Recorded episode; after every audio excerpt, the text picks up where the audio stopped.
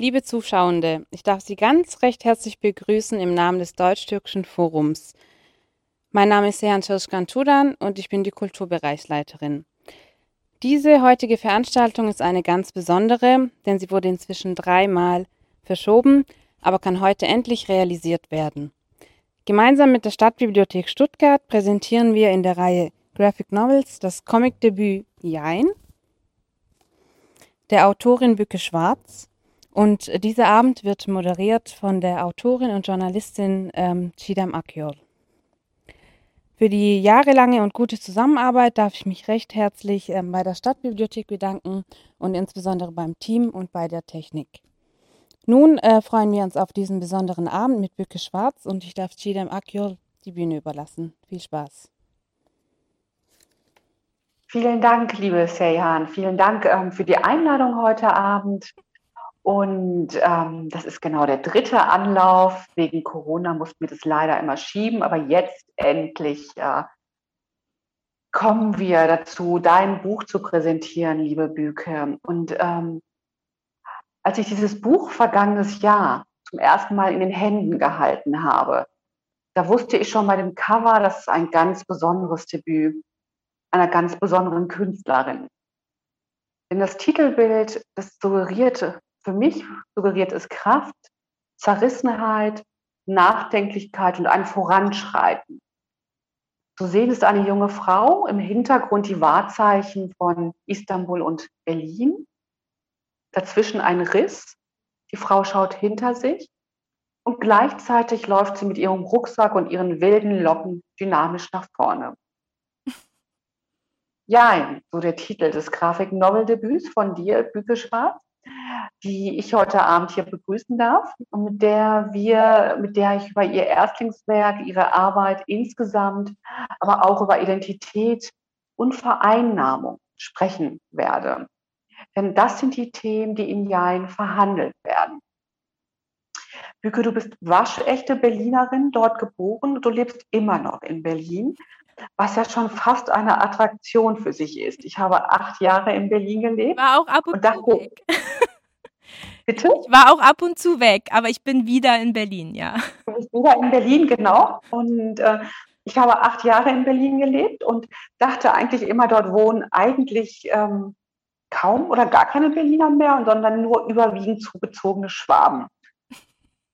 Du hast ähm, bildende Kunst mit den Schwerpunkten Malerei und Grafik an der Universität der Künste in Berlin und an der University of the Arts in London studiert Zusätzlich hast du einen Master in Gestaltung an der Hochschule der Bildenden Künste Saar mit dem Schwerpunkt sequentielle Bilderzählung erworben.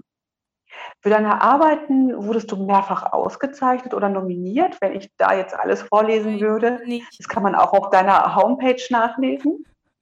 Aber da möchte ich doch noch mal zwei nennen. Du hast unter anderem den Ginkgo Award erhalten im vergangenen Jahr, den Deutschen Comicpreis der Independent-Szene und hast es mit Jain auf den dritten Platz der zehn besten Comics 2020 der Tagesspiegelliste geschafft. Tebrikler. Und ähm, die FAZ hat über Jain geschrieben, dieser Band ist einer der schönsten Selbstbetrachtungen, die der deutsche Comic hervorgebracht hat. Und liebe Büke, was ich mich gefragt habe, woher kommt, woher kommt diese Leidenschaft für Kunst und insbesondere für Malerei? Das springt einem ja wirklich aus jedem Bild entgegen. Woher, woher kommt diese Malerei, diese Leidenschaft für Kunst? Also jetzt für Kunst oder für Malerei? also, für beides. Ja, okay. Ähm, puh, äh, das ist jetzt schwierig so kurz zu beantworten. Aber ich, ich, denke einfach, das ist so meine Sprache. Also ich, ich denke da nicht so wirklich drüber nach. Das ist äh, das, wie ich mich, also ich der Meinung bin, am besten ausdrücken kann. Und ähm, ja, und das mache ich halt auch immer so. Also immer wenn ich irgendwie mit etwas äh, struggle oder mir eine Frage stelle oder irgendwas äh, bearbeiten möchte, dann dann schreibe ich nicht was auf oder so oder mache jetzt ein Foto, sondern ich äh, zeichne oder male. Also es ist einfach meine Art äh, zu kommunizieren, würde ich sagen. das ist meine Leidenschaft dafür, genau. Deine Mutter, sie ist ja türkischer Herkunft, hatte bei euch zu Hause immer die Girgir, die einst mit ihren drastischen Comics und scharfen politischen Satiren bekannteste Satirezeitschrift der Türkei war. Inwieweit war Girgir eine Inspiration für dich? Ähm, ich würde sagen, jetzt so, das ist erst so im Nachhinein die Reflexion gekommen, dass das mich irgendwie beeinflusst haben könnte. Also es lag halt wirklich immer bei uns zu Hause rum. Ich muss jetzt sagen, dass Gilgil natürlich jetzt, ich war da ja noch ein Kind, ne?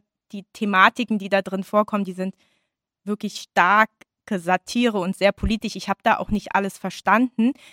Ich habe aber gesehen, dass meine Mutter sich halt damit beschäftigt hat oder halt auch lautstark gelacht hat darüber. Das heißt, dass ich habe da halt irgendwie eine positive Assoziation dazu.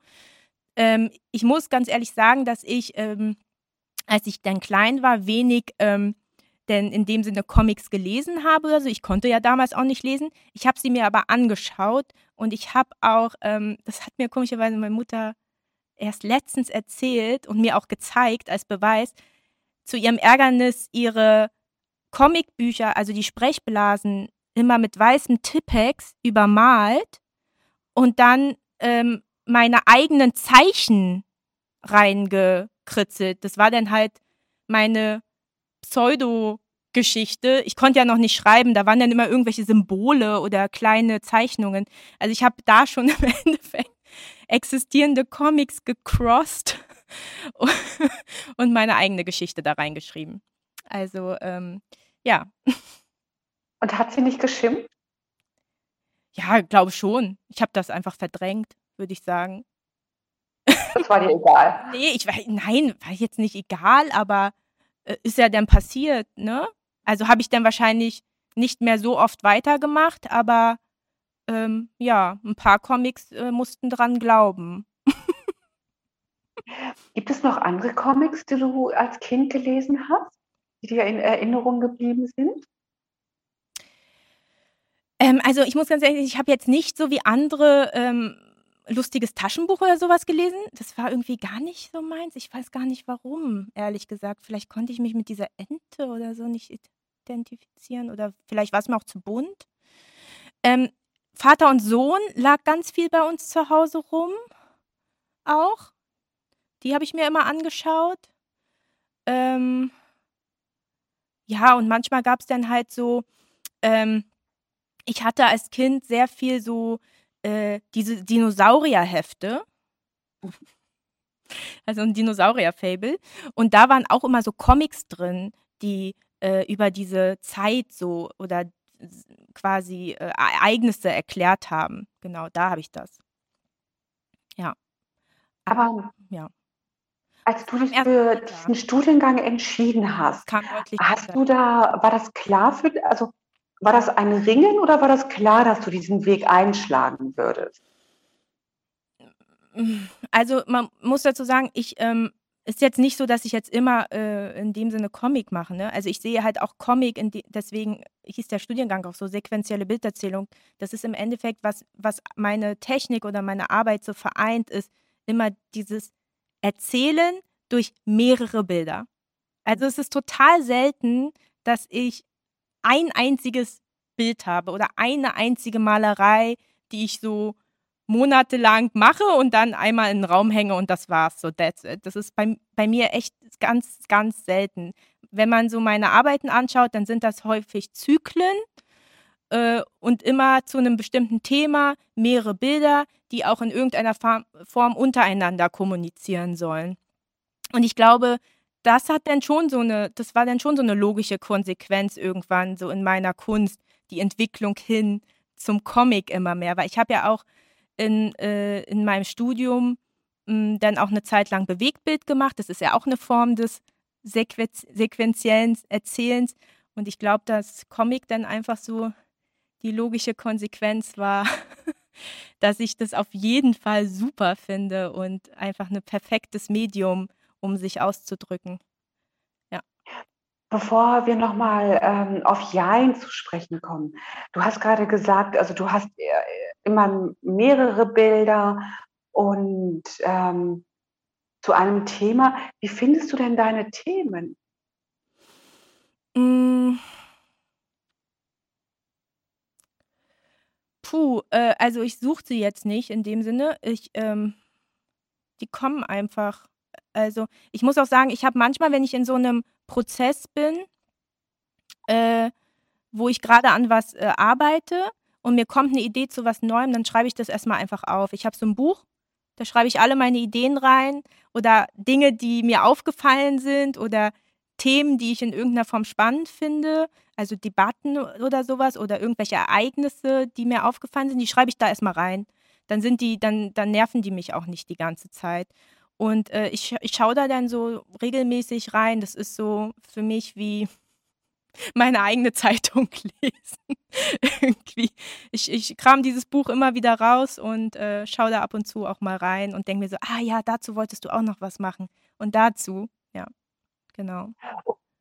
Gibt es da ich frage deswegen, weil also, ich bin ja Journalistin und bei uns ist es so, wir sind, ähm es es gibt so ganz viele Sachen, die einen inspirieren oder wo man Geschichten aufschnappt, nicht? Mhm. Also, man geht mit offenen Augen, äh, durch die Welt und, äh ist das bei dir ähnlich bei deiner Arbeit, habe ich mich gefragt. Also, wenn du sagst Themen oder gibt es wie lässt wie lässt du dich, ähm, inspirieren?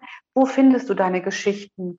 Gibt es da oder ist es einfach auch mit offenen Augen durch die Welt gehen? Also, ich könnte, glaube ich, offener sein. Manchmal glaube ich, ich bin nicht so offen, aber ich würde schon unterschreiben, dass ich anders sehe eventuell. Also, ich würde sagen, dass alle, die in irgend 'ner Form was Kreatives machen, einfach Mhm. anders sehen ihre Umgebung und deswegen, äh, quasi, äh, Dinge auch, äh, dann thematisieren, sei es jetzt Romanautoren, FilmemacherInnen und so weiter. Ähm, ich ja, ich, ähm das ist echt schwierig zu festzulegen, dass das jetzt immer also, es ist jetzt nicht so, dass ich, wenn ich ins Kino gehe, dann immer sofort weiß: „Ah, ich mache jetzt was dazu“ oder so oder wenn ich ins Theater gehe. Das sind wirklich also, das klingt jetzt irgendwie super banal, aber häufig einfach so das Leben, Alltag, Situationen. Aber es sind auch nicht immer so alltägliche Sachen, die ich die mich interessieren. Manchmal sind es auch Unterhaltungen mit jemandem oder ich habe ja auch viel so ich ich mag ja auch gesellschaftliche, äh, Problematiken sehr oder ne, also, quasi, ähm manchmal sind's auch journalistische Texte, die mich inspirieren, ne? Also, einfach, ja, Gesellschaftsthemen in irgend 'ner Form. Das das hört sich für mich so an, auch so, wie wir Journalisten uns auch, äh das hört sich für mich eigentlich vergleichbar an, wie Ja. wir auch, äh Das wir schauen, wir gucken, wir hören zu und, äh, manchmal ergibt sich was, nicht? Und manchmal ergibt sich auch nichts. Also, dann haben wir eine Idee. Aber was ich mich gefragt habe, ist auch, ähm das Buch, auf das wir jetzt gleich zu sprechen kommen, Jein, ist so es wirkt so sehr dynamisch. Und wenn man dich erlebt, äh, du bist auch sehr dynamisch. Ist denn deine Arbeit nicht dieses Zeichnen, dieses so ein Buch zu schaffen? Ist das nicht eine sehr einsame Arbeit? Hm einsam würde ich nicht sagen. Ich bin meistens alleine im Raum, aber nicht einsam. Ähm ach, ähm, ja, stimmt. Ähm, also, äh, ich bin halt in dem Sinne alleine, weil ich kein kein, äh, Gemeinschaftsatelier habe grade, wo ich jetzt das gibt's ja auch, ne, dass es quasi Kollektive gibt oder Comic oder ZeichnerInnen oder KünstlerInnen, die in Gemeinschaftsateliers arbeiten. Klar, es ist, äh Zeichnen ist natürlich mehr alleine, als jetzt 'n Film zu produzieren, ähm, aber ich bin ich bin ja in der Geschichte drin und ich bin ja dann auch, ähm oder wenn ich was male, ich bin ja ganz viele Charaktere. Das heißt, in dem Sinne einsam bin ich ja nicht. Und ich klar, ich wackele jetzt auch nicht die ganze Zeit an meinem Sch Schreibtisch rum oder so, aber in meinem Kopf ist es halt super dynamisch. Da da da gehen dann die Dialoge hin und her oder wie kann ich das machen oder wie ist die Bewegung der Person? Und ich muss auch sagen, ich ich muss das auch manchmal selbst sehen oder üben.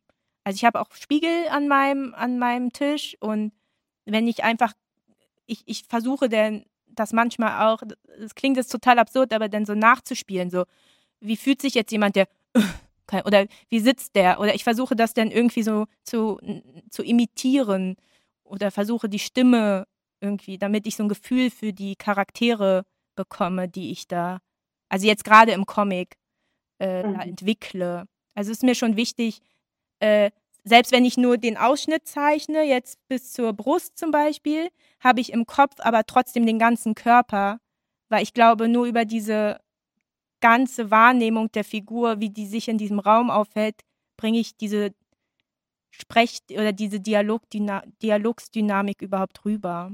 Also das ist mein Verständnis davon. Jeder arbeitet ja anders. Ja. Aber das klingt ähm, überhaupt nicht absurd. Das klingt sehr interessant, weil die meisten sind ja Laien, die uns jetzt zuschauen und die meisten, die sich deine Werke anschauen, sind ja Laien. Und wir fragen uns natürlich immer, wie arbeiten Künstler nicht? Das ist, damit wir davon eine Vorstellung haben. Und ähm, eine Frage bitte noch, äh, bevor wir dann zu deinem Buch kommen. Du hast gesagt, wir Kreativen oder ich Kreative sehe die Welt wahrscheinlich anders als nicht kreat weniger kreative Menschen. Was denkst du, wie siehst, also was meinst du damit? Uh, ach, ich, ich meine damit, also ich glaube, ich adaptiere eigentlich nur das, was mir oft gespiegelt wird.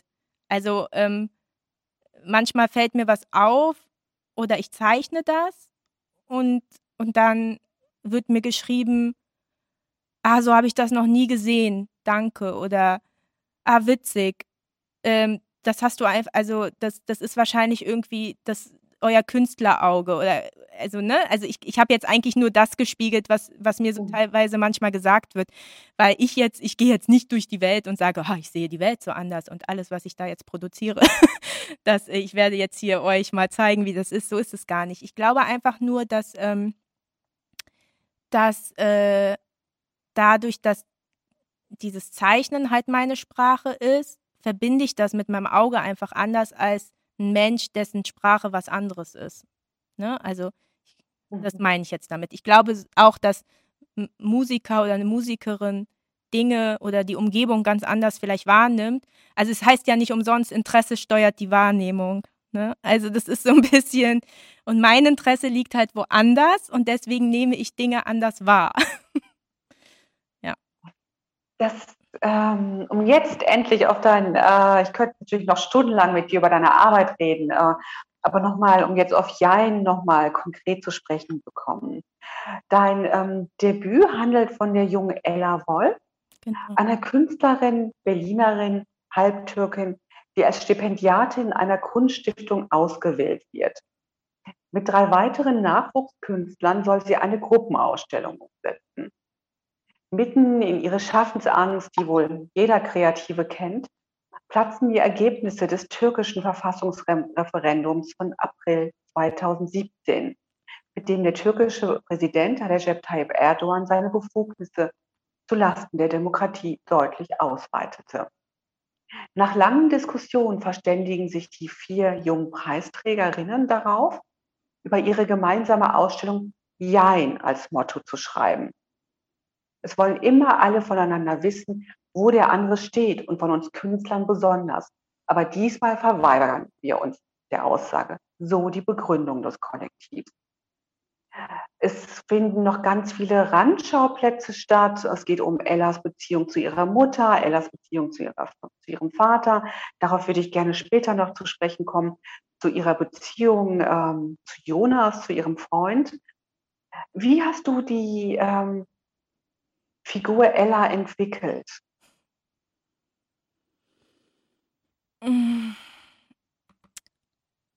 Also, Grund, also kurze Nachfrage, wie ich daran gegangen bin an die äh, Figurenentwicklung oder ja, ihr Charakter genau. ist. Okay, okay. ähm, also die Sache ist die, dass ähm, hm, wie habe ich die entwickelt? Ich muss ganz ehrlich sagen, es gibt immer bei, äh, ich habe sie eigentlich entwickelt wie die anderen auch. Ähm, ich habe äh, grobe äh, Punkte, wo ich der Meinung bin, wofür steht diese Figur, welche Rolle nimmt die Figur in, dem, äh, in dieser Geschichte ein und wie bewegt die sich und wie könnte sie sprechen. Also so gehe ich an die Sache ran. Aber ich muss zugeben, dass sich komischerweise, ich versuche die mit so viel Details wie möglich zu füttern. Was zieht die an? Wie sieht ihr Kleiderschrank aus? Was isst sie gerne? Das muss alles gar nicht in der Geschichte vorkommen, aber ich muss so ein Gefühl kriegen für, für ne, die, die Rollen, die die einnehmen. Und ähm, und komischerweise entwickeln die sich dann aber während meiner Arbeit weiter in meinem Kopf. Und es kann dann halt mal passieren, dass die sich so entwickelt, dass ich sage, ah Mist, ich muss dieses ganze Kapitel nochmal neu zeichnen, weil es funktioniert gar nicht mehr. Die ist einfach wieder ein komplett, also die ist ganz anders geworden. Es kann manchmal passieren, muss aber nicht. Also deswegen würde ich sagen, das ist bei mir nicht so in meiner Arbeit, dass ich äh, sage, okay, ich habe so und so viele Figuren die sind alle so, so, so. Und das, dadurch, dass ich das jetzt so festgelegt habe, bleibt das so. da wird jetzt auch nie mehr dran gerüttelt und ihr spielt jetzt bitte alle eure Rolle so, wie ich das euch vorgeschrieben habe. So. Sondern manchmal liest man dann irgendwie nochmal was Neues oder kriegt einen anderen Input und denkt sich so, ah Mist. Oder ist manchmal auch eine Unterhaltung mit jemandem, der denkt sich so, ah, der, der ist ja eigentlich ein bisschen so wie der, aber der hat ja auch noch diese Seite. Interessant. Das habe ich jetzt gar nicht mit, also, genau, deswegen das manchmal sogar noch während des Zeichnens so eine Entwicklung. Und das ist, ähm, also du machst dir vorher Gedanken über den Charakter, wie sieht der aus, aber es ist ein fließender Prozess, der Charakter kann sich verändern. Mhm. Habe ich das sich, jetzt. Genau, mhm. der hat sich ja auch komischerweise, also ich, ich weiß nicht, ob du es gesehen hast, in, in der Graphic Novel verändert sich Ella Wolf ja auch zeichne, also von meinem Zeichenstil her manchmal auch stark situationsabhängig. Also es gibt manchmal Situationen, da zeichne ich sie sehr erwachsen und sehr realistisch. Und dann gibt es manchmal Situationen, da zeichne ich sie total kind, kindlich mhm. und, ne, und irgendwie die Proportionen stimmen gar nicht, also stimmen nicht mit einer Erwachsenen überein und sie wird auf einmal so ganz schwach, kind, kindlich und hat viel mehr was von so einer Comicfigur als und das ist deswegen passiert oder ich habe mich dafür entschieden, weil sich der Charakter in der Situation auch emotional verändert. Deswegen muss er sich auch äußerlich verändern oder vom Zeichenstil. Ja. Ja, mir ist aufgefallen, dass sie manchmal, du gesagt hast, nicht so die Schultern eingezogen hat und ängstlich wirkt und äh, halt auch sehr zweifelnd wirkt. Also dieses Jein, das schwebt ähm, recht häufig, finde ich, über den Dingen. Das äh, Zweifeln, das Hadern, in welche Richtung, nach links, rechts, geradeaus und äh, und wie schaut es denn mit der Dramaturgie aus? Hattest du zu Beginn dieser Geschichte eine feste Dramaturgie oder war das auch ein fließender Prozess, der sich geändert hat? Ähm, ich muss ganz sagen, als ich ähm, am am Anfang äh, an der Geschichte gearbeitet habe, hatte ich so ein paar Punkte, da dachte ich, darüber will ich erzählen. Also es fing eigentlich erstmal in meinem Kopf damit an mit Zensurverschärfung, Repression. Eigentlich wollte ich zuerst darüber. Und dann dachte ich so die ganze Zeit, boah, das ist aber jetzt so sehr didaktisch irgendwie, ne? also an so ein Thema ranzugehen. Und äh, dann ähm, habe ich äh, immer mehr so gemerkt, nee, das, das interessiert mich eigentlich gar nicht. Ähm, das, was mich interessiert, ist äh, einerseits die Rolle der Künstler und Künstlerinnen in Zeiten von politischen Umbrüchen und gleichzeitig das zu verknüpfen mit diesem, das stand da gerade an zu dem Zeitpunkt, diesem Verfassungsreferendum und mhm. wie die Deutsch-Türken in Deutschland damit umgehen. Und, ähm, und ich hatte dann so, so ich habe ganz oft, wenn ich so was erzählen möchte oder wenn eine Geschichte am Anfang ist, dann habe ich leid, also ich sage leider, es wäre schön, wenn ich die ganze Geschichte am Anfang hätte, aber ich habe dann ganz oft so, so Inselgeschichten. Das sind so, also ich weiß nicht, ob man das so nennt, so Sequenzen, so Parts. Die, so, und die schreibe ich auf auf so Karteikarten. Also die, ich habe dann super viele Karteikarten und dann lege ich die immer aus und gucke und beobachte, hm, ist das eine Geschichte? Hm, noch nicht. Und manchmal muss ich auch so ganz tolle Part, also die mir persönlich total wichtig sind, rausschmeißen, weil sie einfach für die Geschichte überhaupt nicht förderlich sind. Das ist so das mit, von der Dramaturgie. Und dann gibt es natürlich diese klassischen Ansätze natürlich. Darauf muss ich auch achten. Sowas wie, es wäre gut, wenn es ein Problem gibt in der Geschichte. Also, sonst will es halt gar, ne? sonst will es natürlich gar keiner lesen irgendwie. also es ist halt nicht so, niemand liest eine Geschichte gern, wo am Anfang so, also alle sind happy, wir gehen über die Wiese dann ist da noch irgendwie die Sonne und wir gehen immer noch über die Wiese. so, und dann ist so, hm, okay, toll. Ne, also klar, so klassische dramaturgische Sachen, also da kann sich ja jeder überlegen, möchte er Tragödie mehr, Heldengeschichte, ne? Es gibt ja, ähm, sowas habe ich schon, aber es ist äh, bei mir eher so ein Verknüpfen, Kombinieren von Einzelgeschichten, die dann eine Geschichte werden. Und das ist das, äh, wie du an die Figuren herangehst, wie du an die äh, Dramaturgie herangehst. Wie mhm. gehst du denn an die Bildebene heran? Wie entwickelst du die? Äh, ja, ich kann mal was zeigen. Kurz, jetzt muss ich hier ganz lange, also das Bild übrigens, was man jetzt sieht, ist mich beim Zeichnen. mein Stifte und hier. Äh, also, du siehst es jetzt leider nicht, ich erkläre es dir oder ich beschreibe es dir. Ähm, es ist ganz oft so, dass ich ähm, äh, mir dann so eine Szene vornehme und die dann durchspiele. Von, vom Text her. Was könnte gesprochen werden? Was will ich überhaupt erzählen auf der Textebene? Und dann schreibe ich erstmal alles auf. Und dann schaue ich immer so parallel mit Skizzen. Also es ist erstmal sehr skizzenlastig am Anfang. Mhm ähm, wie könnte ich Parts visualisieren. Und dann ist es aber an sich ein Ping-Pong-Spiel. Sprich, ich schaue, okay, also diese klassische Bild-Text-Symbiose. Hm, soll mein Bild hier stärker sein, gehe ich mit dem Text wieder zurück. Soll mein Text hier stärker sein, gehe ich mit dem Bild wieder zurück.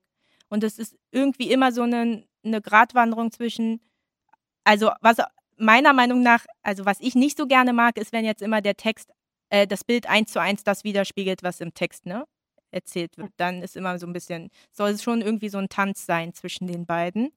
Ähm, und so gehe ich daran. Und das ist alles erstmal so ein Durchspielen auf den, auf den, äh, mit den Skizzen. Und das ist auch ganz wichtig für mich, dass ich das auch skizziere, weil ich halt eher vom Zeichnen komme und nicht vom Schreiben. Das heißt, für mich ist dieses Drehbuch oder diese Texte aufschreiben viel größere Last, als das zu skizzieren. Und dann merke ich auch schon beim Skizzieren, dass ich da viel mehr, also viel mehr diesen künstlerischen Denkprozess habe als beim Texten und merke da schon so, ah nee, ich muss diese Szene anders angehen. Und dann lasse ich das Bild wieder mehr rein und gehe mit dem Text dann wieder zurück. Also es ist eigentlich mehr so ein Tanz oder so ein Ping-Pong-Spiel. So würde ich es beschreiben. Ähm, aber das macht auch wieder jeder anders. Es gibt mhm. Ja, also ganz viel Rumgewerkel parallel. Ja, also es ist wirklich. Ausprobieren wahrscheinlich, schauen, ob es. Ja, also ausprobieren. Ich habe schon Bilder im Kopf in dem Sinne. Also es ist jetzt nicht so, dass es mir dann so in dem Sinne, ähm, ich da mich jetzt so reinwerfe und äh, gar nicht weiß, was ich möchte. So ist es jetzt nicht. Äh, ich weiß schon, was ich möchte, aber ich muss trotzdem schauen, ob es, manchmal ist es im Kopf so total toll, was man sich ausgedacht hat. Und dann ist es auf dem Blatt Papier und man denkt sich, hm, kannst du besser. Also das ist es noch nicht. Das ist nicht das, was du erzählen willst. Ähm, und das ist es dann wirklich äh, eher. Also ich werke so lange dran rum, bis ich das Gefühl habe, für meinen Geschmack ist das die perfekte Bild-Text-Symbiose, weil das ist für mich Comic. Es ist nicht, ich finde nicht, dass, deswegen finde ich diesen Begriff Graphic Novel manchmal so falsch, weil es ist nicht ein gezeichneter Roman in dem Sinne. ich habe so manchmal das Gefühl, dass die Zeichnung da so äh, in den Hintergrund tritt und dann so, das klingt so, wie als wäre das ähm, einfach, soll das quasi nur widerspiegeln, was im Text ist oder nur so ein bisschen unterstützen. Nee, sind beides zwei gleichwertige SpielerInnen auf dem Feld und die müssen jetzt halt zusammen performen. und so, dass es halt klappt. Ja.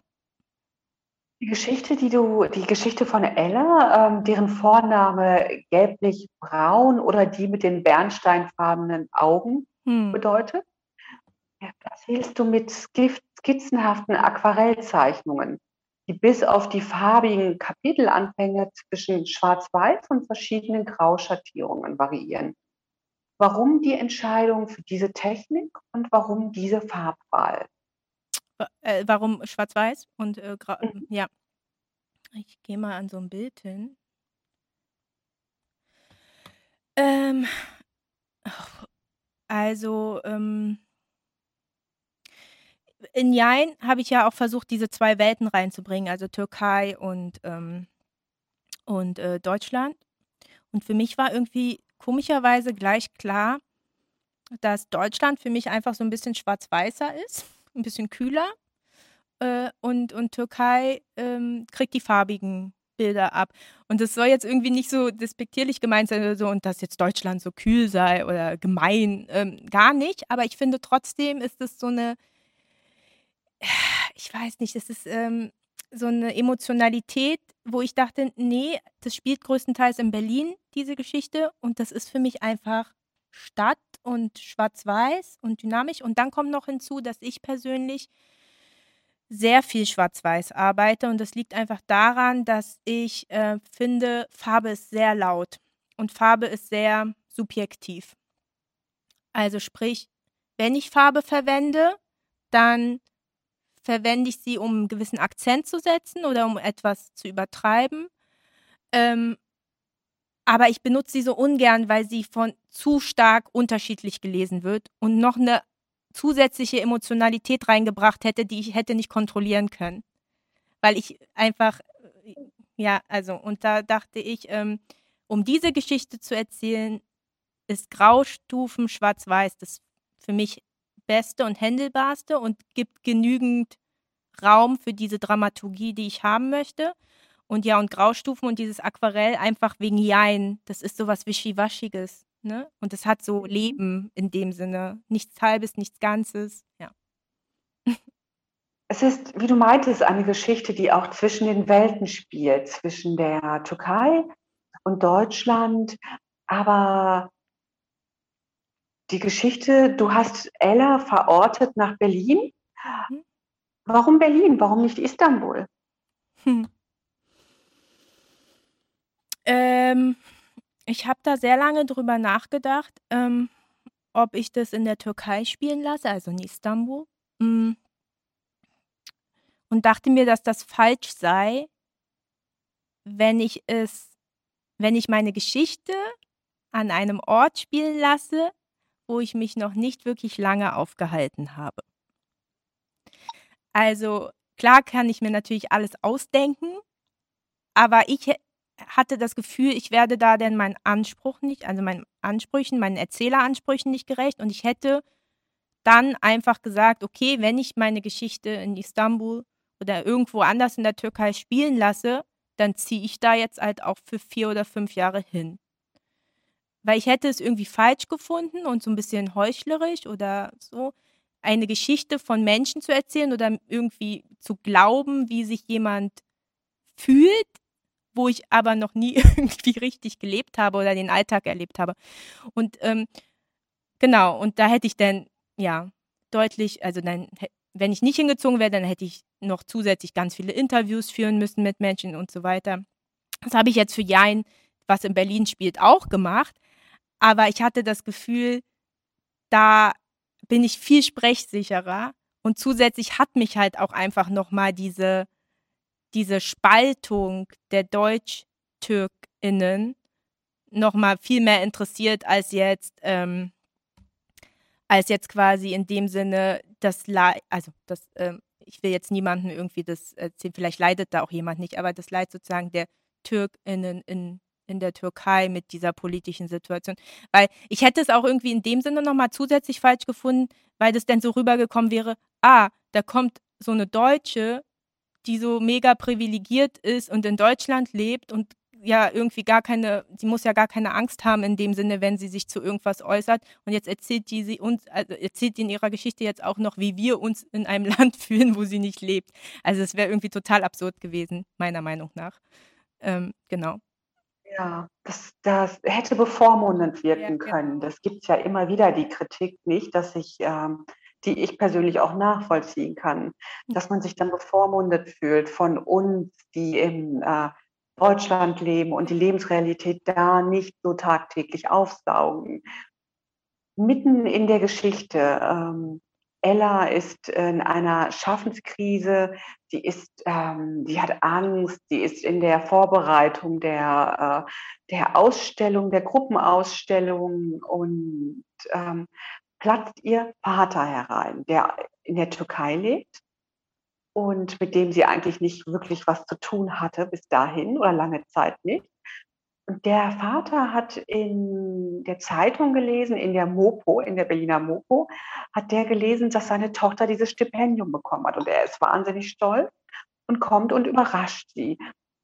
Was für eine Rolle hat dieser Vater? Der Vater hat ein paar, also hat einige Rollen, aber eine ganz große Rolle, die er hat, ist so ein bisschen dieser, dieser, dieser Gedanke, dass man sich seine Familie nicht aussuchen kann und dass man sie nicht so leicht abschütteln kann. Ne? Also ich meine, man kann natürlich immer versuchen, irgendwie sein Dinge zu verdrängen oder sein Leben woanders zu leben, aber dieses Reinplatzen war mir deswegen so wichtig, weil das ist einfach ja ganz oft so, ne, dass man bestimmte Dinge, da kannst du noch so viel Teppiche drüber legen. Alle sehen diese Form da drunter irgendwie. Das, diese Rolle nimmt er ganz stark ein.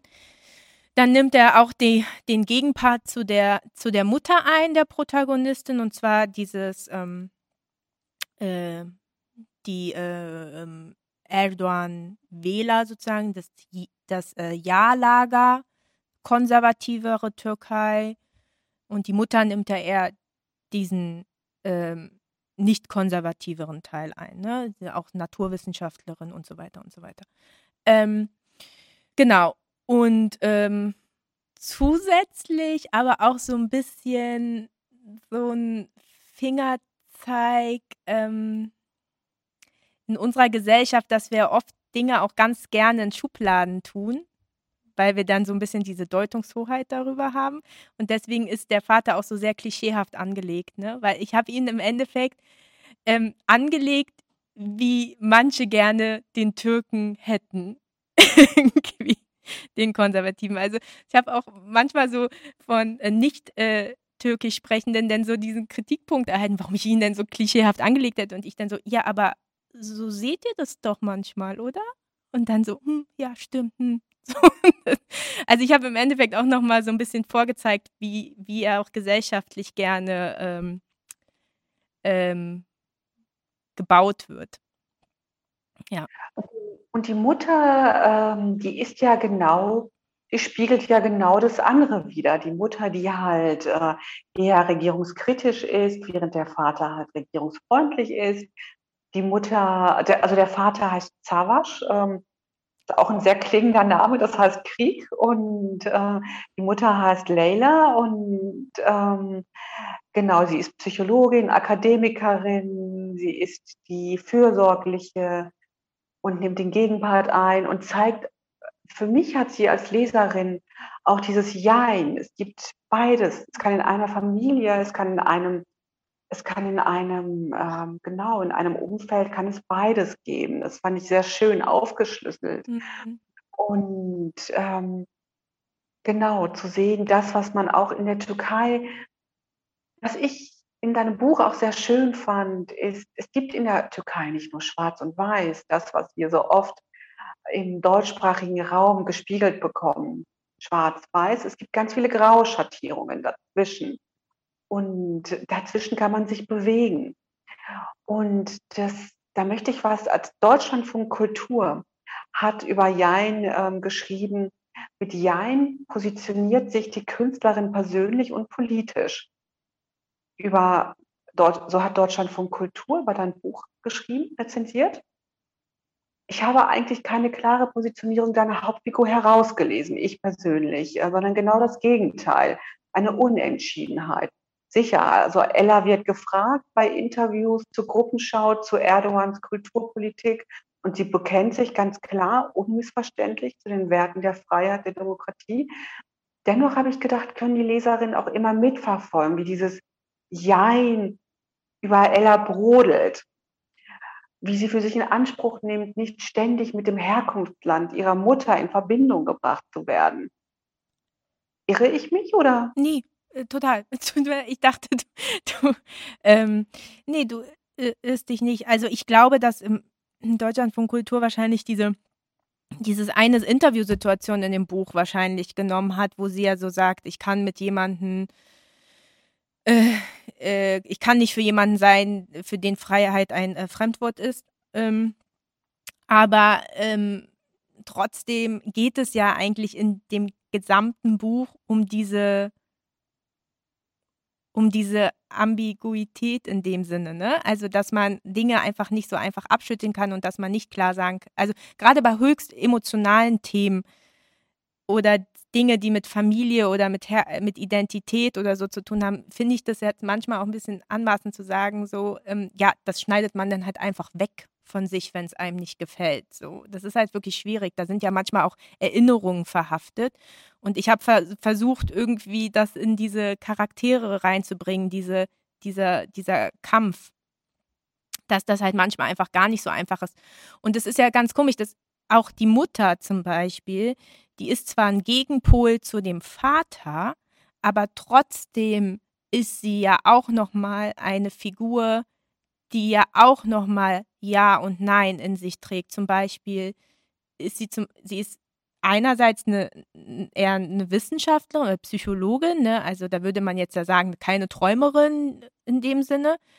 Gleichzeitig ist sie absolut fassungslos, wo sie dieses äh, knappe Ergebnis hört und ihre Freizeit verbringt sie die ganze Zeit mit ihren Soap Operas, den türkischen, die sie die ganze Zeit schaut. Also das würde man ja jetzt eigentlich auch nicht von einer gestandenen, in der Gesellschaft zu stehenden, kühlen Person. Ne, da, selbst da in dieser äh, eher klaren Rolle gibt es ja noch dieses andere, was sie nicht so von sich abschütteln kann. Also ähm, deswegen, ich glaube, dieses Buch hat diese ganz, diese Ebenen, die ganz, also eigentlich die ganze Zeit schwebt immer diese Frage mit, auch wenn es gerade um was ganz anderes geht in einem Kapitel und da geht es gerade um um Kunst oder um die Ausstellung oder dass die falsche Soße auf den auf das Essen getan wurde oder keine Ahnung, aber es schwebt halt immer dieses da ist noch was oder äh, willst du es wirklich irgendwie vergessen? Äh, äh, möchtest du dich abwenden, ja oder nein?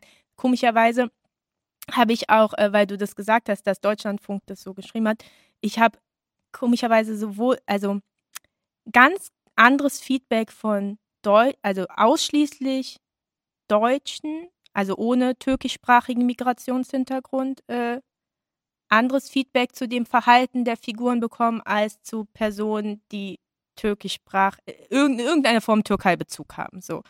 Und zwar haben viele, die das nicht haben, gesagt, sie verstehen überhaupt nicht, warum das so ein Problem ist. Warum man nicht einfach geht oder sagt, nö, ich will nicht mit dir reden oder ich will keinen Kontakt mehr zu dir und das Land will ich auch nicht mehr besuchen. so. Und das fand ich ganz spannend, weil die, die anderen, die diesen Türkei-Bezug hatten, haben immer gesagt, das können, also da ist irgendwie noch dieses unsichtbare Band immer zur Familie, egal wie man, wie blöd man die findet oder so. Und das fand ich ganz interessant, dass dieses eigentliche, dieses eines der Probleme, was ich in der Geschichte angelegt habe, von ganz vielen Leser innen einfach als super banal oder nicht verstanden wurde. Und ich dachte mir so, okay, äh, für viele ist das absolutes Drama, ne? ja, genau. Der Mensch darf ja auch widersprüchlich sein. Ja, genau. Und er muss sich ja nicht, ähm, man muss sich ja nicht festlegen. Und der Mensch in seinem Widerspruch und Fakten gegen Emotionen, Emotionen gegen Fakten. Also das ist ja auch äh, ein laufender Prozess. Ich ähm, würde dir gerne noch einige persönliche Fragen stellen. Die ähm, Figur ähm, Ella sieht ähm, optisch sieht sie dir äh, recht ähnlich. Ich habe kürzere Haare. Sie hat lockiges Haar, so wie du. Sie ist ähm, Künstlerin, so wie du. Und ähm, wie biografisch, wie sehr ist diese Figur und diese Geschichte an dich persönlich angelehnt? Hm, ich würde sagen, der Beruf stimmt. Und dass wir 'n Türkei-Bezug haben, stimmt. Und dass sie mir äußerlich sehr ähnlich ist auch, aber das lag da das ist, muss ich sagen, dahingehend geschuldet, dass ich ganz lange überlegt habe: „Wie stelle ich eine, äh, Person dar, die migrantischen Background hat oder 'ne Deutschtürkin ist?“ Und habe dann irgendwann mich dabei ertappt, dass ich so dachte: „Hey, das ist ja totaler Schwachsinn, was du da grade machst.“ Als also so dieses Stereotyp aufbauen. Und dann dachte ich mir so: „Ne, dann zeichne ich jetzt einfach mich, weil ich bin ja auch 'ne Deutschtürkin.“ Und dann war es irgendwie so 'n bisschen ja, und man ist sich selbst halt auch immer, ähm, näher. Ähm, was, ähm aber dann stimmt ganz viel halt auch wieder nicht. Also ähm, ganz viele Situationen die Ausstellung zum Beispiel, die KünstlerInnen und so, die da drin vorkommen, heißen nicht so, äh, gibt es nicht so. Die ich ich war auch nicht bei der äh, bei dem Autokorso oder Fahrradkorso-Demo. Äh, generell ganz viele also Kapitel, die da drin vorkommen, nicht real passiert. Familienkonstellation stimmt auch nicht. Ähm, also, ähm meine Mutter ist keine Psychotherapeutin, äh, und sieht auch nicht so aus. Ähm, und, äh, mein leiblicher Vater ist, äh, auch kein Türke, sondern ein Deutscher. Ja. Dein, ähm, leiblicher Vater ist Bayer Mhm. und er hat Türkisch gelernt, weil er die Gespräche zwischen euch Kids mit der Mutter zu Hause verstehen wollte. Das stimmt. Und, ähm, großen Respekt. Also Türkisch ist eine schwierige Sprache. Äh, sein Türkisch ist sehr gut, hast du gesagt? Nein, Und, nein, ich habe gesagt, äh er kann gut fluchen auf Türkisch. Und er äh, er ich glaube auch, dass er, ähm also das ist natürlich immer so geschuldet, man man kommt ja auch immer manchmal, das kennen wir ja von uns selbst auch, man muss auch manchmal, wenn man lange nicht mehr praktiziert hat, dann, äh, braucht man noch mal 3 Tage und dann ist man in der Sprache wieder drin so, ne? Mein erster Tag dann, wenn ich in der Türkei bin, ist auch immer totale Grütze. Ähm, aber ich würde trotzdem, äh, bei meinem Papa sagen, dass er deutlich, deutlich besser versteht als spricht, weil er immer diesen harten deutschen Akzent natürlich drin hat. Aber was er uns wir sind ja 3 Schwestern, äh, extremst voraus hat, ist die Grammatik. Er hat das ja ganz anders gelernt als wir. Er hat es halt in der Abendschule gelernt mit der türkischen Grammatik, so wie wir halt in der Schule mit Dativ, Akkusativen. Ich habe Türkisch ja nicht so gelernt. Ich habe das ja über die Akustik gelernt. Also wenn man mich jetzt irgendwie mir mit Fällen kommt oder mit irgendwelchen Zeitsachen, da kann ich da gar nicht helfen. Also 'n Türkisch-Test würde ich da würde ich, glaube ich Grammatiktest würde ich durchfallen. Also Aber ehrlich gesagt würde es mir ganz genauso gehen. Also, ich würde, äh, direkt in der ersten Runde rausfliegen, weil man lernt es ja zu Hause. Ich sage auch immer, das ist so dieses Wohnzimmertürkisch. Wir lernen es zu Hause über die Akustik und wir setzen uns ja nicht auseinander mit der, ähm mit der genau, Genitiv, Dativ, so also Adjektiv weiß der Teufel was nicht. Du hast in deinem Buch zwitscht du auch, ähm oder oder das frage ich, äh, gleich bitte, ähm. Gibt einen, ähm, alten Spruch unter Historikern: „Zukunft braucht Herkunft.“ Ist Ellas Geschichte auch eine Auseinandersetzung mit den Wurzeln deiner Mutter?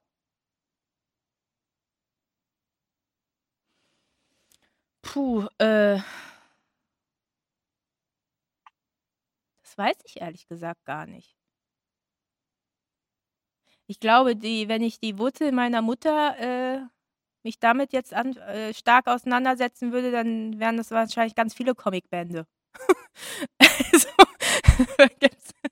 Die wir uns sehr freuen würden. Falls sie zuhören sollte, denkt sie sich jetzt wahrscheinlich: „Ja, ja, ich will dir ganz viel erzählen, mach darüber Comics.“ Ich glaube, das ist noch mal 'ne ganz andere Ebene, weil das die die die Herkunft meiner Mutter, die hat ja ganz viele Ebenen. Die hat ja a die hat ja quasi, äh aus einem Land in ein anderes Land kommen, das hat ja die Protagonistin bei Jein gar nicht. Äh, quasi in einem Land sein, wo man die Sprache nicht kann, äh äh, 2 komplett verschiedene Kulturen, ähm, dann gibt es natürlich da wieder irgendwelche Mythen und so. Also die Türken sind ja eh ganz groß dabei mit irgendwelchen Legenden und Aberglaube. Also ich glaube, das ist nochmal eine ganz andere Ebene, würde ich sagen. Ähm, in, was ist natürlich, ähm, äh, was natürlich stimmt, ist, dass natürlich ich den Türkei-Bezug über meine Mutter habe und nicht über meinen Vater, der das in der, der die Sprache in der äh, Abendschule gelernt hat, sondern ich habe das über meine Mutter und dahingehend natürlich diesen Bezug zu einem anderen Land, was nicht Deutschland ist. Genau. Das stimmt. Ein wichtiger Punkt, sehr wichtiger Punkt in deinem Buch bei Jein ist ja, dass die Protagonistin Ella immer wieder auf genau dieses, auf diese türkischen Wurzeln angesprochen wird, dass sie teil, dass ihre Arbeit teils übersehen wird und genau diese, diese Herkunft ähm, der Mutter eigentlich ein größeres Thema ist als ihre Arbeit. Äh, ist das etwas, was du persönlich auch kennst? Ähm, ich muss ganz ehrlich sagen, das ist immer unterschiedlich, je nachdem, wie viel mein Gegenüber über mich weiß oder wie sie meinen Namen aussprechen. Ich muss ganz ehrlich sagen, dass ganz, ganz viele mich nicht in die äh, türkische ähm, Bubble verorten, sondern meinen Namen ja immer als Büke aussprechen. Und das klingt sehr nordisch. Das heißt, die denken immer, ich habe so einen skandinavischen Namen. Und dann kommt dazu, dass Schwarz, der Nachname, ähm, da denken viele, dass das jüdisch sei. Das ist irgendwie, werde ich oft darauf eher angesprochen, ob ich irgendwie einen jüdischen Bezug hätte oder eine äh, jü jüdischen Background. Deswegen habe ich das gar nicht so oft, diese äh, Connection mit der Türkei. Das kommt dann halt erst ab dem Moment, wenn ich dann halt antworte, nee, Büke ist ein kurdischer Name einfach, ist kurdisch. Und, ähm, und dann kommt es, aber ja. Aber ich habe das natürlich, im, äh, beobachtet das natürlich, ne? Also es gibt natürlich auch äh, türkische Freunde oder Freundinnen, bei denen wird das halt mehr vorgespielt. Aber so wie das in dem Buch ist, ähm, nein, habe ich, äh, hab ich nicht so gehabt. Und Ella, ähm, die Ella leidet ja auch so ein wenig darunter, dass sie ständig auf Erdogan angesprochen wird. Mhm. Also eigentlich, dass sie immer eine Meinung zur aktuellen politischen Entwicklung in der Türkei haben soll, obwohl sie ja auch in Berlin lebt, Berlinerin ist, etc. Ist das eine, Situation, eine Erfahrung, die du kennst? Äh, ja, die, äh, die, äh, ich muss sagen, das hat sich aber erst mit dem, mit der Veröffentlichung des Buchs gesteigert. Also, ich, also am Anfang war das noch eher so, bevor Personen wussten, dass ich an diesem Buch oder an diesem Comic arbeite, war das denn manchmal so, wenn sie wussten, dass ich in irgendeiner Form Türkei-Bezug habe, dass sie in dem Sinne, wenn sie was mitbekommen haben, aufgrund der Entwicklung der politischen Situation in der Türkei, mir im Endeffekt damit so ein bisschen äh, wie soll man sagen, ähm, Beileid bekunden wollten, was ich jetzt in dem Sinne, aber jetzt auch ehrlich gesagt, ich will da jetzt auch niemanden, ich finde das jetzt nicht schlimm, wenn das Menschen machen. Ich weiß, dass es da draußen Personen gibt, die äh, sich davon höchstgradig angegriffen fühlen und so. Ich finde das auch okay, das ist jedermanns Sache. Ich fand das jetzt nie irgendwie in dem Sinne jetzt schlimm. Ich konnte da nur nicht so mitleiden, weil ich ja immer noch diesen Deutschlandschutz habe und hier ja lebe. Das wäre natürlich höchstgradig schlimmer, wenn ich in diesem Land denn auch wäre. ähm, weil mir geht es ja gut in, in dem Sinne. Aber was mir aufgefallen ist, ist, ähm, dass es jetzt immer mehr äh, Parallelen gibt nach Veröffentlichung des Buches, was total absurd ist, weil ich eigentlich, als ich das Buch angefangen habe, ich, ich persönlich fand, dass ich der Protagonistin gar nicht so ähnlich bin oder gar nicht so nah. Aber ab diesem Moment der Veröffentlichung des Comics war ich ganz oft auf einmal in so Dialogsituationen wie meine Protagonistin. Da wurden mir die gleichen Fragen gestellt, die ihr gestellt werden im Buch. Oder es gibt dann so freudsche Versprecher, dass ich vorgestellt werde als Büke Wolf oder Ella Schwarz. und ich dachte mir immer so, was passiert hier eigentlich? Ähm, aber ich fand das immer ganz witzig. Und das ist ja auch menschlich. Das ist total okay. Das ist wahrscheinlich wie wenn wir einen Schauspieler oder eine Schauspielerin mit der gespielten Rolle irgendwie in eins in Einklang bringen oder so. Ne? Jetzt hast du gerade gesagt, dass die ähm, Reaktionen auf dein ähm, Debüt, Debüt, dass die unterschiedlich waren. Menschen, die einen ähm, türkisch-kurdischen Hintergrund haben, ihren Familien einen türkischen-kurdischen Hintergrund haben, anders als zum Beispiel ähm, autochtone Deutsche. Und es gibt eine Szene im Buch, ähm, das ist mir auf Seite 178 äh, mit, äh, mit der Hero-Szene. Und da habe ich mich gefragt, oder magst du was zu dieser Szene sagen, bitte? Wie die entstanden ist, warum du die mitgenommen, reingenommen hast? Äh, Und, ja. Mm, ja. Also, ich habe die Szene reingenommen, weil mir ähm, im Zuge dieser Zuspitzungen der Erdogan-Politik gab es ja oft einfach äh, Situationen, wo man sich so als stiller Beobachter oder stille Beobachterin immer so den Kopf geschüttet hat, weil sich dachte, hä, wieso das denn jetzt? Oder warum wird denn jetzt diese Person verhaftet oder so? Und dann gab es ja ganz oft auf einmal, kam ja immer mehr diese Begrifflichkeit der Willkür. Ne, immer diese, wovor ja dann alle so Angst hatten. So. Und dann gab es in den Nachrichten, äh, in den türkischen Nachrichten wohl bemerkt, auf einmal so Dinge, dass es hieß, es dürften keine Kleidungsstücke mehr getragen werden mit dem Wort Hero drauf. Weil äh, in der Erdogan-Politik gesagt wurde, dass das Wort Hero nicht Hero heißt wie Held im Englischen, sondern ein Akronym sei für ähm, quasi, dass man Gülen Anhänger oder Anhängerin sei. So. Da kann man jetzt irgendwie denken darüber, was man möchte. Aber das fand ich so, okay, krass. Man darf jetzt anscheinend dort nicht mehr Hero auf T-Shirts haben. Ähm, und das ganze Zusammenhang war auch, dass das halt jemand, der gerade angeklagt war, ähm, auch dieses T-Shirt bei, bei einer Gerichtsverhandlung getragen hat und so hat sich das Ganze zugespitzt. Und in dem in der Graphic Novel thematisiere ich diese, diese Situation. Da ähm, ist die Ausstellung, die Kunstausstellung. Äh, Ella Wolf, also die äh, Protagonistin, ist da mit den anderen Künstler und Künstlerinnen, die diese Gruppenausstellung machen.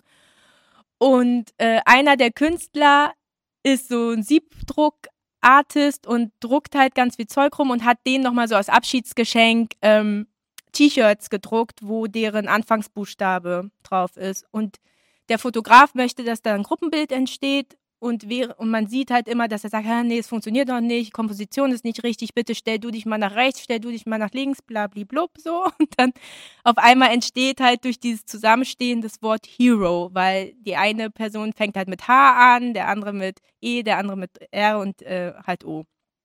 Und der Vater von ihr ist bei der Ausstellung da und hat da einen befreundeten Galeristen, der auch ein super konservativer ist und sieht das und wirft sozusagen ihr vor, dass sie eine Verräterin sei. Und das mag jetzt irgendwie absurd klingen, aber so ist das halt teilweise passiert einfach. Also nicht so, aber ich meine jetzt, dass so mit so einer Willkür einfach Leute verhaftet wurden. Und äh, genau, und das war mir persönlich eine sehr wichtige Stelle. Und, des, und weil ich aber wusste, dass ähm, bestimmte Dinge vielleicht einfach nicht Leser oder Leserin wissen, weil sie ja natürlich sich A nicht so mit dem Thema beschäftigt haben wie ich, weil ich habe ja auch Recherche betrieben, äh, aber vielleicht jetzt auch nicht die türkischen Nachrichten verfolgen, habe ich bei der Graphic Novel auch einen Anmerkungsanteil hinten, wo ich der Meinung bin also war und auch immer noch bin, dass es ganz schön wäre, wenn man das möchte, da noch Hintergrundinformationen zu bestimmten Seiten oder Informationen bekommt. Genau. Das muss man nicht lesen, kann man. Und ich glaube auch, dass, ja. Aber das fand ich auch, ähm, auch das fand ich das mitunter sehr schöne bei deinem ähm, Werk, dass du diese scheinbar lockere Herangehensweise an ähm, schwere politische Themen gewagt hast und auch an Themen, die so absurd sie klingen, einfach furchtbare Folgen haben können für die Betroffenen. Und jetzt müssen wir leider zum Ende kommen. Wir haben leider keine Zeit mehr, weil ich würde dich gerne noch Stunden fragen zu deiner Arbeit. Es gibt noch ganz viele, du hast in deinem Buch sind ja auch noch äh, Geschichten in der Geschichte. Es sind Kurzgeschichten drin und äh, also es gibt eigentlich noch ganz viel zu erzählen und zu reden, bin ich mir sicher, über das Buch. Schaffen wir leider nicht mehr. Deswegen, man kann es kaufen, dein Buch. Das kann ich nur jedem nahelegen. Und ähm, was sind denn deine Pläne? Lücke für die Zukunft? Wo können wir dich in Zukunft erleben? Wo können wir dich sehen? Wo können wir deine Werke äh, ja, ich hoffe, ich hoffe in der Zukunft nicht ständig in diesen Zoom-Kästen, sondern mal bei Live-Veranstaltungen.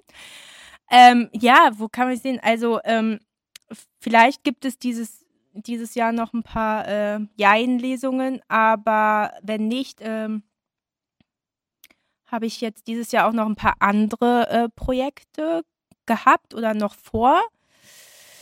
Äh, zum Beispiel gibt es ein bald, bald auf dem Markt ähm, vom Ventil Verlag eine Comic-Anthologie, wo auch ganz viele andere tolle Comic-Künstler und Künstlerinnen mitmachen zum zu der großen Überthematik 1700 Jahre jüdisches, deutsch-jüdisches Leben. Ähm, da steuere ich eine Kurzgeschichte bei zu dem expressionistischen Maler Ludwig Meitner mit jüdisch, also der jüdischer Herkunft ist. Ähm, und ähm, ja, dann wird es bald eine Ausstellung in Wien geben über Antirassismus und Antidiskriminierung und um halt die Opfer zu schützen, äh, die ihre Geschichten netterweise preisgegeben haben, hat sich die Museumsdirektion überlegt, äh, das alles in Form von Comics äh, zu zeigen oder wiedererzählen zu lassen. Und ich habe die Ehre, diese Aufgabe zu übernehmen, die einfach sehr groß ist. Aber ich hoffe, ich werde dem gerecht, den Erzählungen. Ähm ja, und ach ja, ihr könnt ähm, dann, äh, das ist jetzt was, äh, in dem Sinne was anderes, aber äh, eine andere Form, mich zeichnerisch zu erleben. Im August wird ähm, der Surkamp-Roman ähm, Streulicht von Denis Ode, wer ihn noch nicht gelesen hat, im Gorki-Theater, Maxim Gorki-Theater in Berlin uraufgeführt. Und äh, ich äh, durfte die Zeichnungen machen, die äh, auf das schneeweiße Bühnenbild projiziert werden. Und es ist auch ein zum Teil kommt auf jeden Fall Alltagsrassismus und Türkei und Bildung. Bildung ist ein großes Wort drin vor. Aber ähm, ja, die Gorki-Tickets sind ja immer schnell ausverkauft. Also wer da was sehen möchte, kann sich da was holen. Genau. Ich hoffe, ich habe jetzt niemanden vergessen.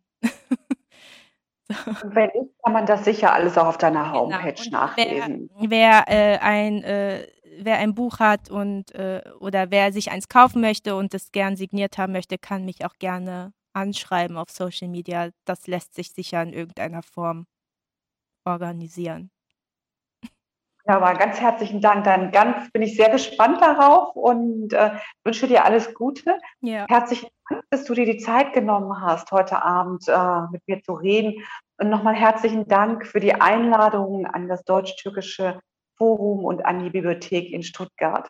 Alles Gute. İyi akşamlar. Tschüss. Hadi tschüss. genau.